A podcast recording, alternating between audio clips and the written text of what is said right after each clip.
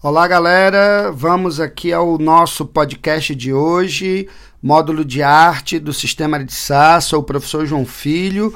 Estamos trabalhando aqui a unidade 3, Revolução, Expressão e Inovação, indo especificamente para a aula 11, Atitudes onde a gente discute neo-impressionismo, pós-impressionismo, transição para o modernismo, nos exercícios de fixação na página 88, beleza? Questão de número 1, a gente já tem aqui a seguinte sugestão de resposta. O pós-impressionismo foi a expressão artística utilizada para definir a pintura e mais tarde a escultura, no final do impressionismo, por volta ali de 1885, marcando também não é, o início do cubismo, já no início do século XX. O pós-impressionismo é considerado um caminho de transição, pois um grupo de artistas e movimentos diversos seguiram suas tendências para encontrar novos rumos para a arte. Os principais expoentes desse movimento foram Paul Gauguin, com a obra Jacó e o Anjo, de 1888, né? Paul Cézanne, o Castelo de Medan, de 1879, Van Gogh, com o quarto do artista em Arles, de 1889, e Edvard Munch, com a sua Madonna, de 1894. Já vemos claramente que o pós-impressionismo, por muito, já pode ser chamado de um pré expressionismo, né? já que nomes como Van Gogh e Edvard Munch já são por alguns também considerados já artistas do modernismo, já entrando pelos caminhos do expressionismo. Portanto, o pós-impressionismo seria a melhor transição para um pré-expressionismo ou para o expressionismo propriamente lá no século XX. Questão de número 2. O neo-impressionismo utilizava técnicas do impressionismo, né, como as pequenas pinceladas, mas usava cores puras, em minúsculos pontos, com a expectativa de que esses matizes se misturassem visualmente na retina do observador.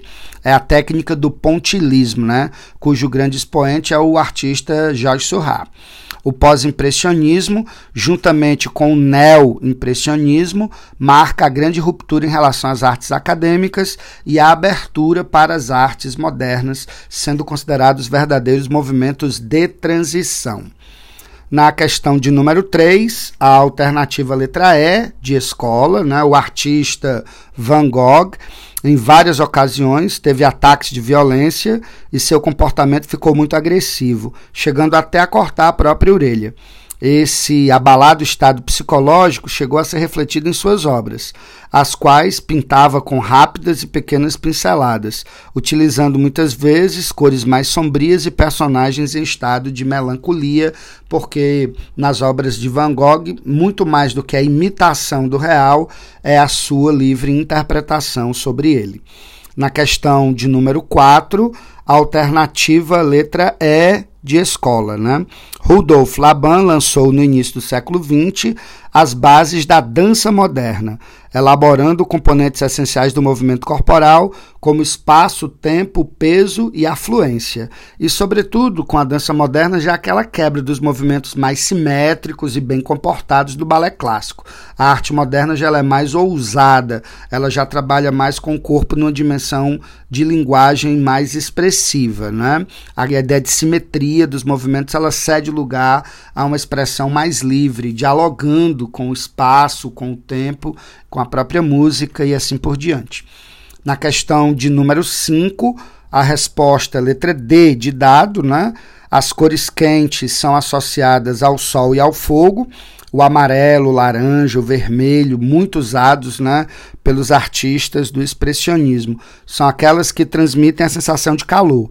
Já as cores frias são associadas à água, ao gelo, ao céu, às árvores. Né? O violeta, o azul, o verde são aquelas que transmitem mais uma sensação de frio e de acolhimento. Portanto, para a questão de número 5, aula 11, atitudes, resposta letra D de dado. Um forte abraço, meus queridos, e até o nosso próximo podcast.